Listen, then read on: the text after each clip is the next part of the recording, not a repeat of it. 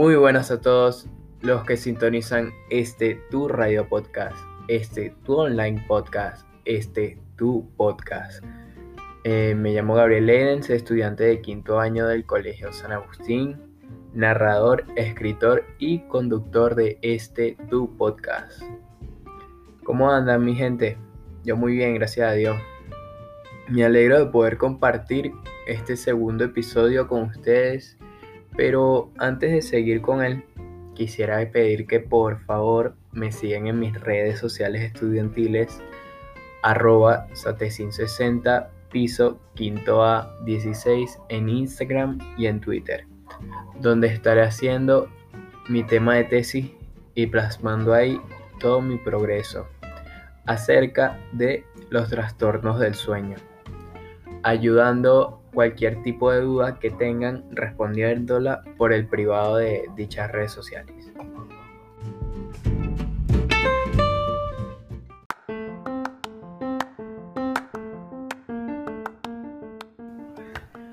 Ya entrando en el tema del día de hoy, por si no vieron el cover del podcast, trataremos sobre el desarrollo embrionario que básicamente es la ciencia que se encarga de estudiar todo y cada uno de los aspectos relacionados con la vida humana. En este podcast trataremos todos esos puntos importantísimos para el conocimiento del desarrollo del ser humano, yendo desde el génesis de la fecundación hasta el fallecimiento de todas y cada una de nuestras células cumpliendo así nuestro ciclo en el mundo. Si te interesa, acompáñame en esta experiencia, en este tu podcast.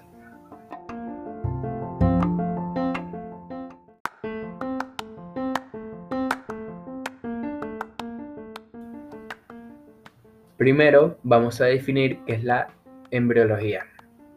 Esta es la ciencia que estudia el desarrollo prenatal de un individuo esto incluye los procesos de desarrollo, crecimiento, control genético, diferenciación celular y morfogénesis.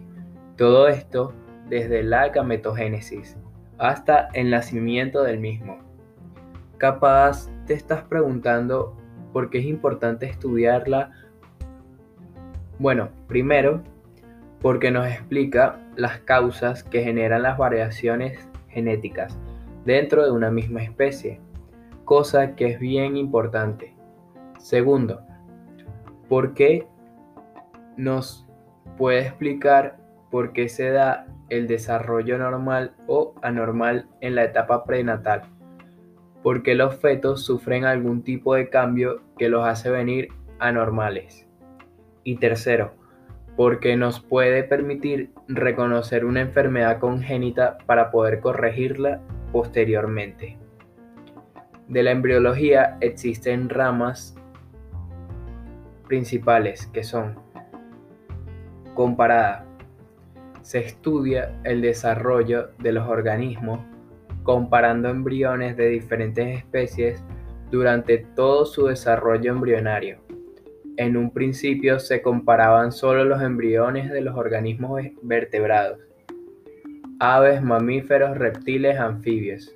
Hoy en día incluso los comparamos con organismos invertebrados y se han encontrado muchísimas coincidencias.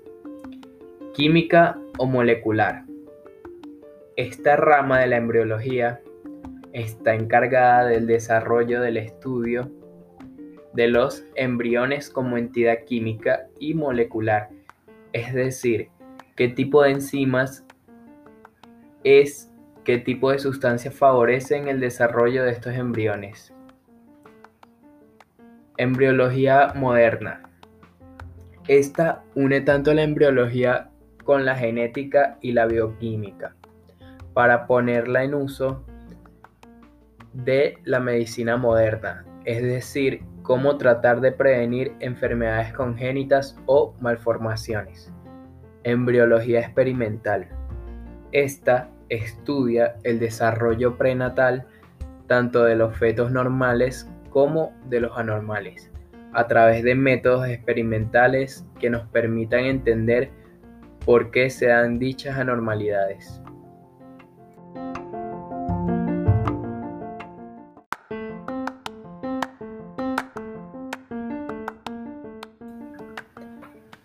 Teratología. Estudiar el desarrollo de defectos anómalos y enfermedades congénitas. Por ejemplo, los niños siameses.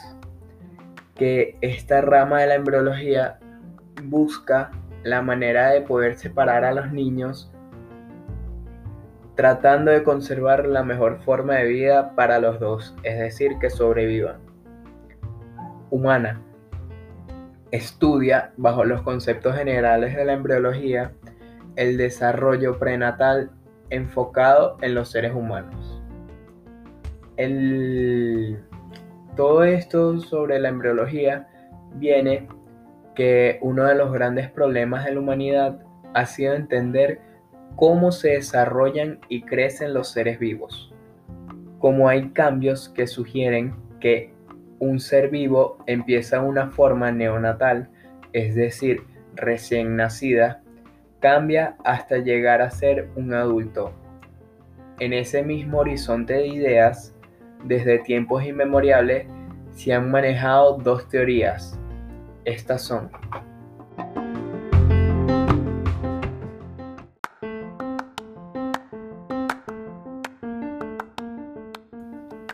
Preformación. Esta habla sobre que el crecimiento del embrión, cuya construcción y composición ya están completamente predispuestas desde su origen. Todo está hecho desde el cigoto, es decir, que, desde el espermatozoide y el óvulo se unen, ya se sabe exactamente cómo va a ser y cómo va a cambiar en un momento dado. Esto se creía que dentro del espermatozoide había como un humano diminuto que se iba a convertir en el bebé que iba a nacer. La otra teoría se llama epigénesis, que dice que el crecimiento y el desarrollo era un proceso que no estaba decidido desde un comienzo, que todo ocurre desde algo que generaba la fecundación y que obliga al embrión a desarrollarse de una manera u otra.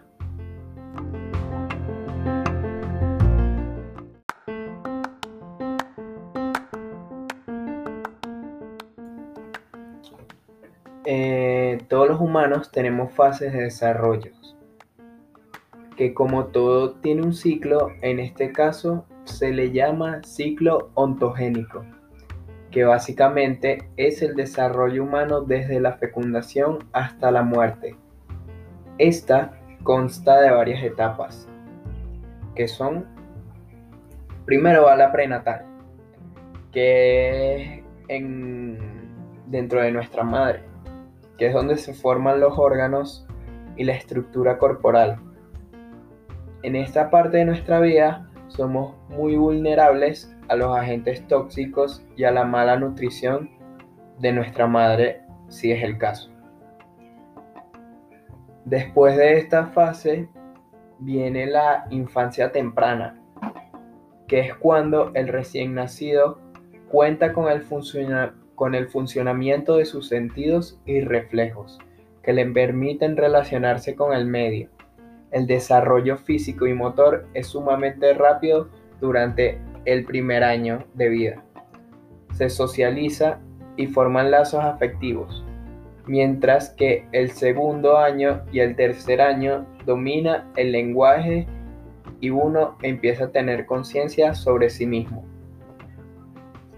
Luego viene la infancia intermedia o la edad preescolar, que va desde los 3 años a los 6 años aquí comienzan a socializar los niños con otros niños de su edad. Se inicia el juego cooperativo y de reglas. Incrementa sus habilidades motoras y tiene un mayor vigor en las actividades motoras gruesas. Hay mayor autocontrol e independencia. Su pensamiento es egocéntrico y sincrético. Por última, la última etapa de la infancia se le conoce como infancia tardía, que va desde los 6 años a los 12. Aquí es cuando su grupo de amigos y compañeros tienen una enorme importancia en el desarrollo socioefectivo. Se incrementan las habilidades intelectuales y aparece el pensamiento operacional concreto. Se fortalece la identidad y el autoconcepto. El crecimiento físico se retarda, pero se incrementa la capacidad muscular.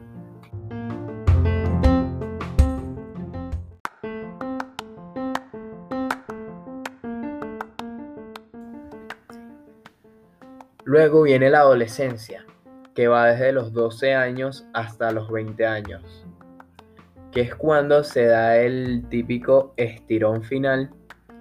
Primero, esto pasa en las mujeres, un poco tarde en los hombres. Maduran los órganos genitales y con ello el interés en las relaciones sexuales. La, la construcción de la identidad es una prioridad psicológica Aquí es cuando empieza a aparecer el pensamiento formal. Luego de la, adolescencia viene la adultez temprana, que va desde los 20 años a los 40 años, que es cuando empiezan a, las personas empiezan a establecer relaciones de compromisos compartidos, muchas personas se casan y procrean hijos, también está la incorporación y desarrollo laboral. Y se termina de estabilizar el autoconcepto y la identidad. El desarrollo físico aquí es cuando llega a su punto más alto. Viene después la adultez temprana, perdón, la, adultez media, también conocida como la mediana edad que va desde los 40 años a los 65 años. Aquí es cuando el cuerpo empieza con su decadencia física, sobre todo músculo esquelético y sensorial. Puede manifestarse enfermedades crónico-degenerativas en el aspecto intelectual. La experiencia permite resolver problemas que implican análisis y reflexión. Eh, la última etapa de nuestra vida es la adultez tardía, también conocida como la tercera edad, que va desde los 65 años en adelante. La salud, aquí es cuando la salud y el vigor físico van disminuyendo lentamente, pero sostenidamente. Las capacidades intelectuales se pueden mantener en un buen nivel de eficiencia, sin embargo, la memoria se deteriora más rápidamente.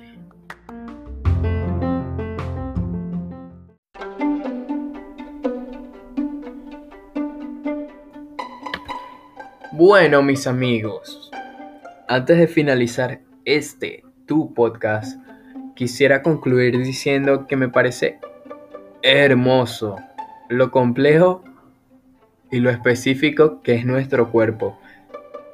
Desde antes del nacimiento y como todas estas ramas de la ciencia se encargan de estudiar al máximo todos estos detalles para prevenir enfermedades o hacer un parto satisfactorio.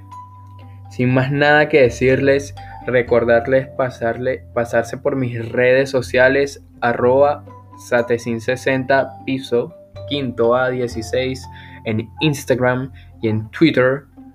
Nos vemos en la próxima. Se despide su conductor Gabriel Leidens.